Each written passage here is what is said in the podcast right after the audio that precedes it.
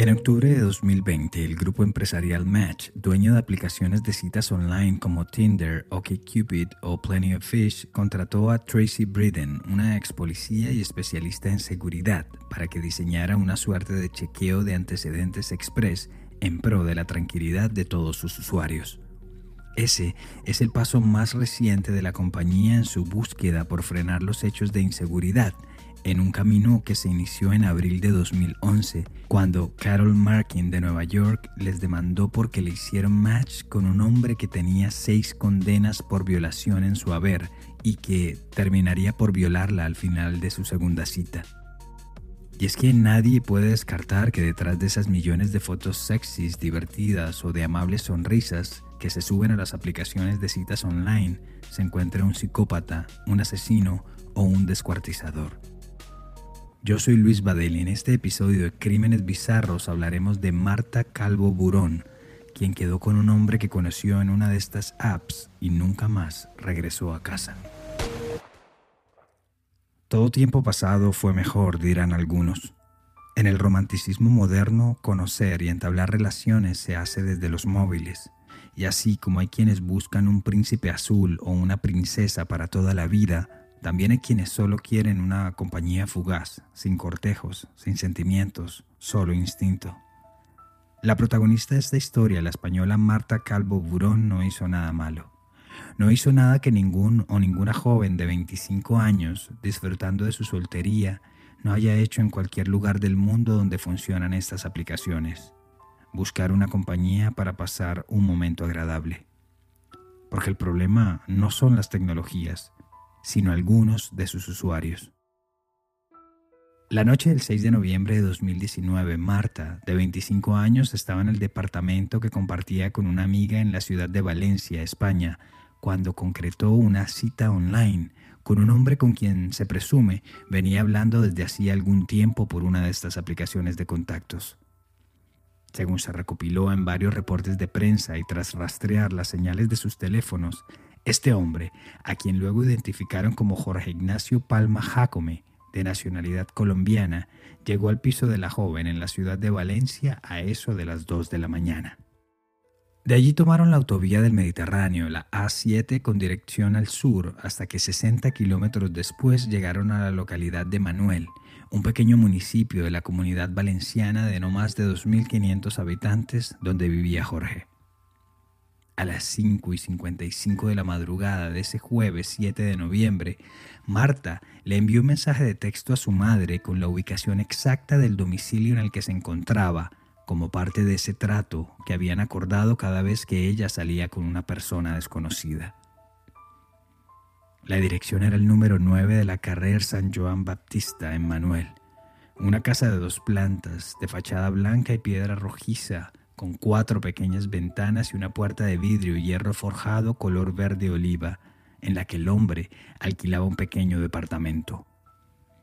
Ese fue el último rastro que se tiene de la joven nacida el 5 de marzo de 1991 en la localidad de Estibella y a la que sus amigos llamaban la princesa de la sonrisa bonita. El periodista Juan Antonio Marraí escribió en un reportaje del diario Las Provincias el 5 de diciembre de 2019 que Marta era la mayor de dos hermanos y había estudiado en el colegio La Baronía de San Antonio Abad, en la vecina población de Guilet, donde la recordaban como una chica muy alegre y con excelentes relaciones con sus amigos. Así la describió una de sus mejores amigas, Natalia Escudero, al programa La Hora de la Uno de Televisión Española. Pues era súper valiente, eh, súper independiente, eh, siempre era el alma de la fiesta, la verdad te hacía reír, o sea, estabas con ella y siempre estabas riéndote con ella. Era muy especial, o sea, em, siempre con una sonrisa en la boca. Varias fuentes aseguran que su nombre en las redes sociales era Lady Pink, donde siempre se mostraba con mucho estilo, luciendo diversos peinados y maquillajes. También le gustaban los tatuajes e incluso aspiraba en un futuro próximo a dedicarse al mundo del modelaje o del estilismo. Se había formado en peluquería y su plan era ahorrar un poco de dinero para montar su propio centro de uñas y demostrar todas esas cualidades estéticas.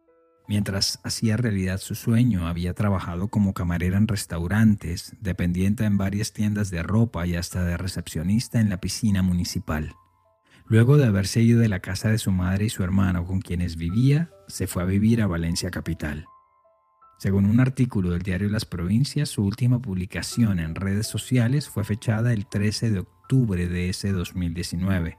Era una foto de ella con su madre y su hermano, a quienes llamaba lo más importante de su vida.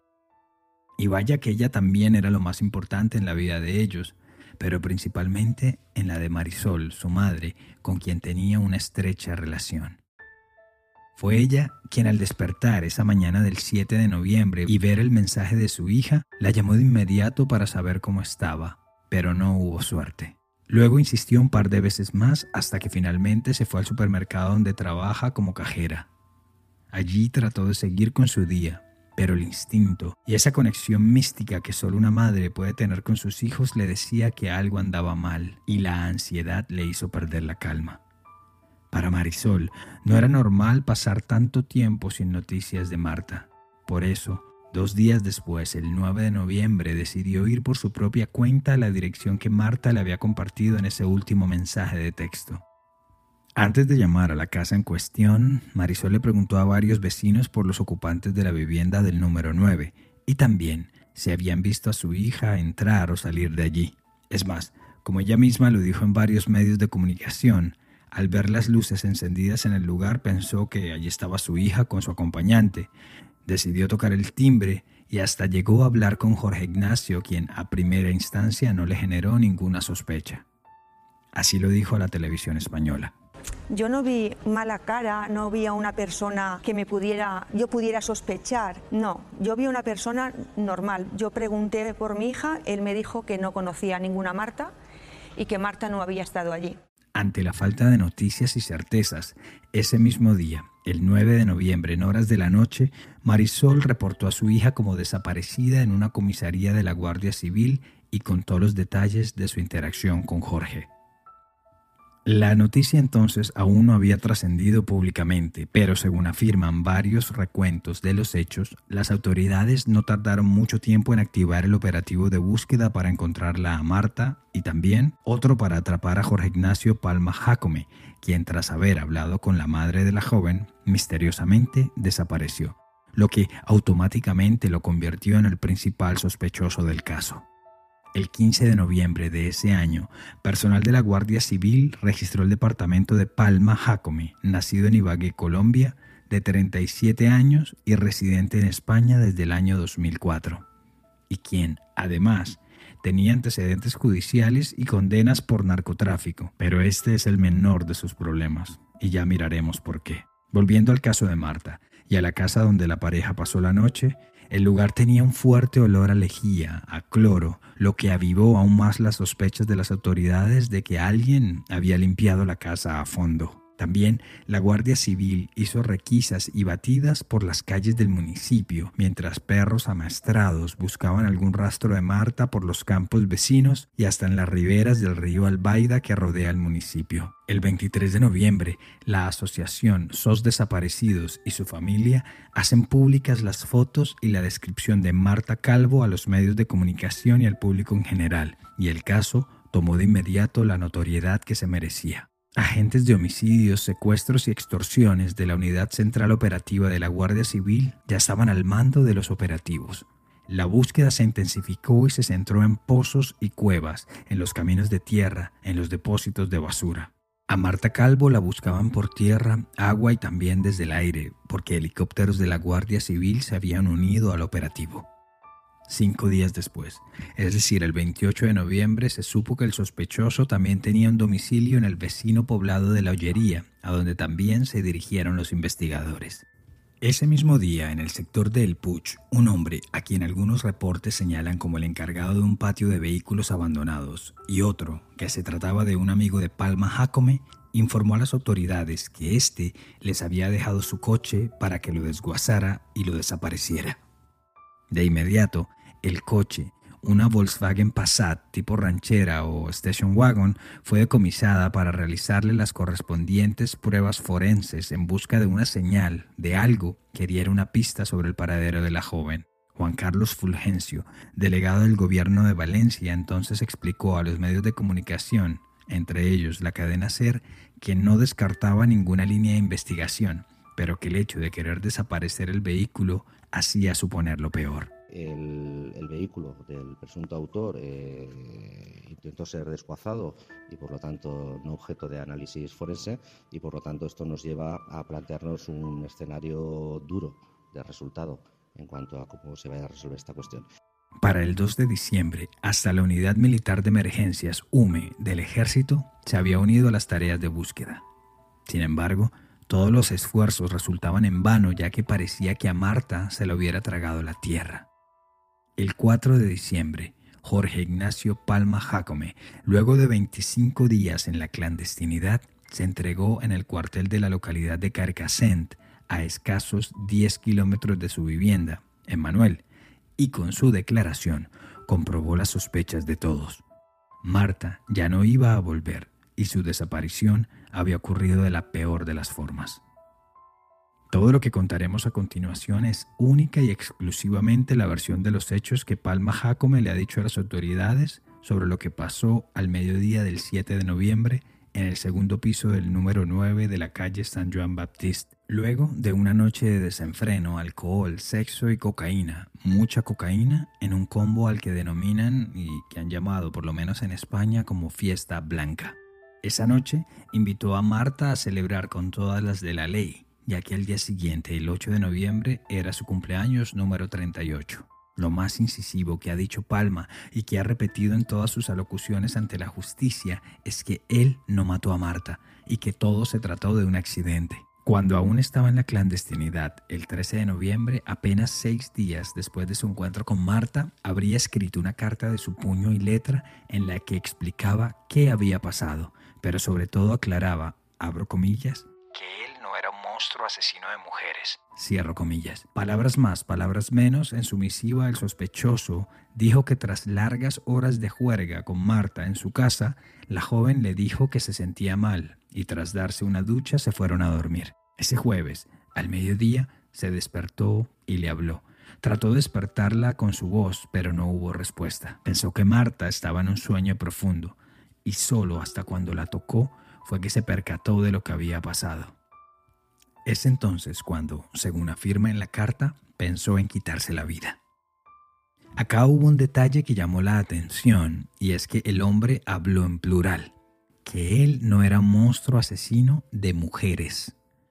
Según dice un artículo de Ignacio Cabanes del diario Caso Abierto de Levante del 16 de diciembre de 2019, las pesquisas de la Guardia Civil y de la Policía Nacional habían permitido relacionar al narco colombiano con las muertes de Arliene Ramos, una prostituta brasileña de 32 años, muerta el 3 de abril de 2019 tras sufrir una intoxicación con cocaína en un piso de la Gran Vía Marqués del Turia que operaba como un prostíbulo. Dicha intoxicación la sufrió en pleno acto sexual con Palma, quien, como dejaron ver las cámaras de seguridad del lugar y de la calle, salió despavorido cuando la mujer se descompensó y quedó sin aliento sobre la cama. Tras varias pesquisas, entrevistas y análisis forenses, Palma quedó absuelto y se declaró la muerte de Arliene como un trágico accidente. Otro trágico accidente habría de pasarle a Lady Marcela Vargas, una prostituta colombiana de 26 años, quien murió el 15 de junio de ese mismo año. Es decir, dos meses luego de la muerte de Arliene y cuatro meses antes de la de Marta, en condiciones muy parecidas, es decir, sexo con cocaína, una fiesta blanca. En un audio que presentó Canal 4 sobre las audiencias de Palma, este describió de qué se trataban las famosas fiestas blancas e incluso trató de quedar como que él ni siquiera era responsable por llevar las drogas. Principales de, la fiesta blanca es que la escort contratada te suministra la droga, obviamente bajo previo acuerdo, ¿no? si, usted me permite, es que yo no sé realmente en el fondo del alma quiénes son las chicas que me están acusando. entonces, si yo pudiese identificarlas, yo diría, sí, mira, esta tal vez sí, esta no. Yo no estoy engañar a ustedes y lo siento en el alma por la familia y por el dolor que he causado por hacer ese acto, pero yo no le he quitado la vida a, a Marta, ni a ninguna de las otras chicas. Pero hay un escabroso detalle que solo se pudo conocer una vez el triste caso de Marta Calvo salió a la luz pública. Y es que Palma, como parte de su disfrute sexual, solía introducir pequeñas piedras de cocaína de extrema pureza en los genitales de sus citas o sus víctimas, la mayoría de veces en contra de su voluntad, según lo que han denunciado al menos hasta abril de 2021 ocho mujeres más. Pero por lo pronto volvamos al caso de Marta, porque además del dolor de su muerte hay una tragedia que hoy, dos años después, no termina para sus familiares, y es que su cuerpo no aparece. Según confesó Palma, luego de querer suicidarse tras lo ocurrido con Marta en vez de llamar a las autoridades, no encontró mejor idea que descuartizarla. El periodista Eneco Carazo reportó en el programa La Mañana de Televisión Española que la triangulación de uno de los teléfonos móviles de Palma permitió confirmar el siniestro recorrido que hizo durante las próximas horas para deshacerse de los restos de Marta.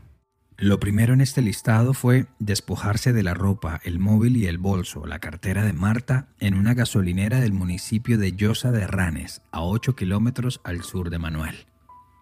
Luego continuó su ruta sobre la A7, más al sur, por 20 kilómetros más, hasta cuando llegó a La Ollería, donde compró dos serruchos para trabajo pesado, así como bolsas plásticas de basura y guantes desechables. Como lo declaró ante la fiscalía, en su casa de Manuel llevó el cuerpo sin vida de Marta a la ducha. Allí se desnudó para no dejar ningún tipo de rastro y por el lapso de hora y media se dedicó a despedazar a la joven. Atrás había quedado la idea de matarse, y con la frialdad que le supuso su instinto, acomodó sus restos en unas diez bolsas de basura.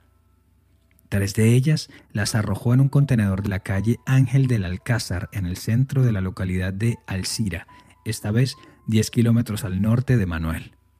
Enseguida regresó a su casa por otras tres bolsas que luego depositó en otro contenedor ubicado en la Plaza General Dolch, también en esa ciudad. De nuevo, regresa a Manuel por las bolsas restantes y tomó la ruta rumbo al norte hasta que 40 kilómetros después llegó a la población de Silla y entre las calles Safor y Riveres dejó las últimas bolsas en otro contenedor de basura. Lo último que hizo en su ruta del horror fue deshacerse de los elementos que usó en su carnicería, los cuales dejó en otro contenedor del carrer 9 de octubre de Mazanasa en la zona metropolitana de Valencia capital. En ese mismo sector entró a un almacén de grandes superficies donde compró un líquido desatascador, un destapacañerías que usaría juiciosamente en el desagüe de la ducha donde hizo lo que hizo con el cuerpo de Marta. En el curso de la investigación, tras una visita de un equipo forense que tomó más de 13 horas de análisis, las autoridades encontraron indicios humanos, pero con el tiempo descartaron que se trataran de la joven valenciana de 25 años.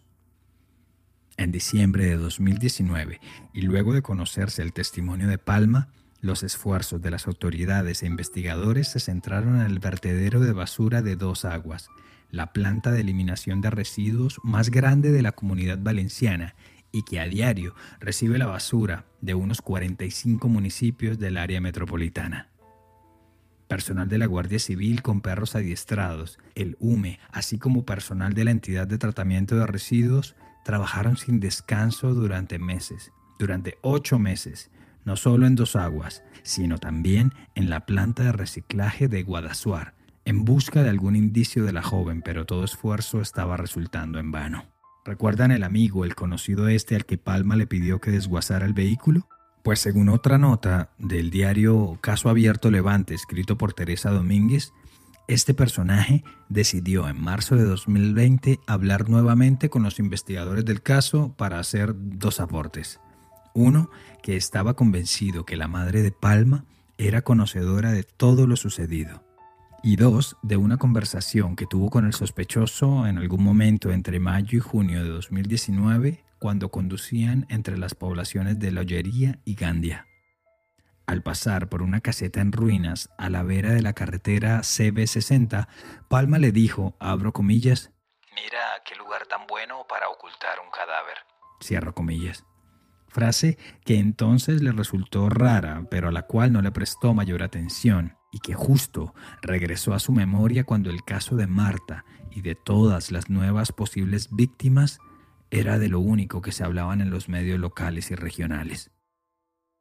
Fue por ello, tal vez, que las tareas de búsqueda también incluyeron pozos y aljibes subterráneos, así como casuchas y terrenos en abandono de las zonas rurales de Manuel, Alcira, La Ollería y todos los pueblos vecinos.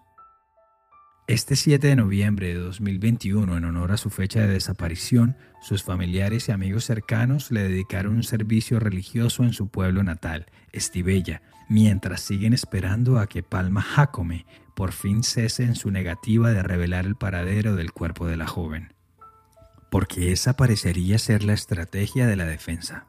En la medida en que no haya cuerpo, que no se puedan encontrar pruebas físicas o tangibles que determinen lo que realmente sucedió esa noche, la versión de Palma es la única sobre la mesa. Pero, como en toda historia siempre hay dos versiones, la suya no es la única. Sobre todo si se tiene en cuenta el prontuario delictivo, su paso por cárceles y su contacto con el bajo mundo.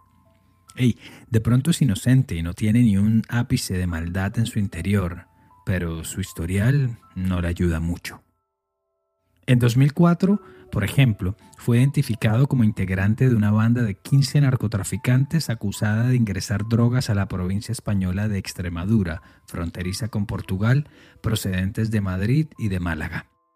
Y aunque se abrió un juicio y se le citó, nunca pudieron ubicarlo y llamarlo a rendir indagatoria, cuentas o algo, por lo que fue declarado en rebeldía y posteriormente absuelto. Cuatro años después de ese hecho, en abril de 2008, Jorge Ignacio Palma Jacome fue detenido en la provincia italiana de Brescia en compañía de su abuelo materno y un narcotraficante rumano, cuando transportaban nueve kilos de cocaína de alta pureza en un vehículo de matrícula española. Hay varios reportes de prensa que afirman que cumplió tres años de cárcel en ese país, en una prisión de esa localidad italiana, pero no hay muchos más detalles de su lugar de reclusión. Ya de vuelta en España y sin antecedentes de grueso calibre, su nombre solo salta en los archivos policiales gracias a varios casos de multas de tránsito y de resistencia a la autoridad. Lo llamativo es que por cuenta del caso de Marta se han presentado varias denuncias que hoy lo tienen bastante lejos de la libertad. Como ya mencionamos anteriormente, a los casos de Marta, la colombiana Lady Vargas y la brasileña Arlene Ramos, la Fiscalía Española también ha reclamado que a Palma se le procese por el asesinato de al menos dos de las tres fallecidas, así como por agresión sexual, omisión del deber de socorro y delito contra la integridad moral de las víctimas, además del delito contra la salud pública por el supuesto uso de cocaína y otras sustancias ilegales. En la causa ya han rendido declaración una decena de mujeres que sobrevivieron a los encuentros sexuales con Palma y a quien acusaron, en su mayoría, de introducir cocaína a traición en sus genitales y recto, y que, por el grado de pureza de la droga, causaron que más de una haya perdido el conocimiento, generado una sobredosis y en general de haber quedado a merced de su agresor. Una pequeña victoria de la familia de Marta es que todos estos casos ya han sido unificados junto con el de ella, para garantizar que sea un proceso lo suficientemente robusto que permita una pena proporcional a las atrocidades que cometió. Sin embargo, existe la hipótesis de que la versión del descuartizamiento post-mortem de la joven no sea cierta. Según un artículo en el periódico El Confidencial del 4 de octubre de 2021, hay dos detalles de la investigación en las que el detenido habría mentido. Una, su adicción a la cocaína, cuya existencia fue descartada tras pruebas de toxicología. Y dos, el descuartizamiento. Sobre este particular, el diario dice, según las conclusiones del informe psiquiátrico, Palma presenta rasgo de personalidad antisocial y se han detectado ciertas contradicciones en su declaración ante la Guardia Civil sobre cómo acometió el descuartizamiento de Marta Calvo.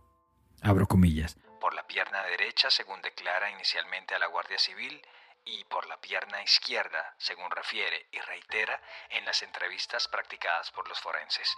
Cierro comillas. En esa misma línea, el programa Espejo Público de Antena 3 hizo un recuento del caso con especialistas en el que quedaron abiertos temas tales como cómo es posible que de los 5 litros de sangre que contiene un cuerpo humano no haya quedado ni una sola gota, ni una salpicadura de la sangre de Marta en su casa o en el vehículo que usó para transportarla. También que pese a que se hallaron restos orgánicos en la tubería del baño, su análisis no hubiera sido concluyente y no se haya podido extraer ninguna prueba de ADN que pudiera ubicar a Marta en ese lugar. Así de experto era limpiando escenas de crimen. O más desconcertante aún, el hecho de que los investigadores hayan encontrado sin usar, y aún con el sello de seguridad, ese producto químico que Palma compró para destapar la cañería de su baño. Si hay algo cierto es que Palma cumplirá este 4 de diciembre dos años de prisión provisional y sin fianza. Según reportaron varios medios en España citando a la agencia EFE, en septiembre de 2021, Palma fue trasladado al centro penitenciario de Albocácer, en la vecina provincia de Castellón, pero aún en la misma comunidad valenciana, ya que habría tenido peleas y problemas con otros internos en Picassent, la cárcel en la que ha estado detenido desde que se entregó. Para Marisol y en general para toda la familia de Marta, el duelo y el dolor no cesan. Y es que, como lo ha dicho ella repetidamente durante estos dos años, una cosa es saber que ya no volverá a ver a su hija, y otra, aún más dolorosa, es no poder hacer el duelo y dejarla ir, pero teniendo la certeza de que sus restos descansan en paz. Creo que eso es fundamental, pues para descansar, poder despedirme de mi hija y hacer un duelo. Desde el ámbito legal, Marisol presentó ante el Congreso de Diputados y acompañada de otras familias de chicas que fueron asesinadas y desaparecidas en España como Diana Kerr y Marta del Castillo, una iniciativa legislativa popular que busca que el ocultamiento de un cadáver sea considerado como un delito independiente y que permita a su vez una pena autónoma, sin estar propiamente relacionado con el del homicidio como tal. Cambiar la ley para que aquella persona que haya matado, pues eh, mm, digamos que si no, si él no dice dónde está el cuerpo, pues que, que haya más pena. De nuevo, a primera vista puede verse como que el recurso de la defensa sea que sin cuerpo no hay crimen y tratar de apelar a penas menores a las que se esperarían luego de cometer un homicidio. Según un artículo del diario.es del pasado 6 de noviembre, varios informes psiquiátricos y forenses que reposan en el sumario del caso señalan que Palma no presenta alteraciones psicopatológicas ni síntomas de enfermedad mental, ni deficiencia mental, ni trastorno mental alguno. Así que, al menos desde la ciencia, desde la medicina, él sabía muy bien lo que estaba haciendo. Por su parte, para el criminólogo valenciano Vicente Garrido, Palma no es más que un asesino en serie o un depredador letal al que define la compulsión por matar. Un homicida sexual sádico que busca la obtención total del dominio y control sobre la otra persona. Todo parecería indicar que una de las tareas de Marta en este mundo, además de haber hecho felices a sus familiares y amigos o iluminar a donde quiera que fuera, también fuera de desenmascarar a un verdadero psicópata y salvar de ese terrible destino que le tocó sufrir a quien sabe cuántas mujeres más. Sin duda una mártir, una heroína, tal y como lo dijo su madre en una carta que envió a la opinión pública. A mi hija ya nadie me la va a devolver con vida. Lucho por tenerla conmigo, darle su descanso en paz y hacerle justicia como ella merece. Gracias, hija, por tu ayuda estés donde estés. Pena que hayas tenido que pagar con tu vida.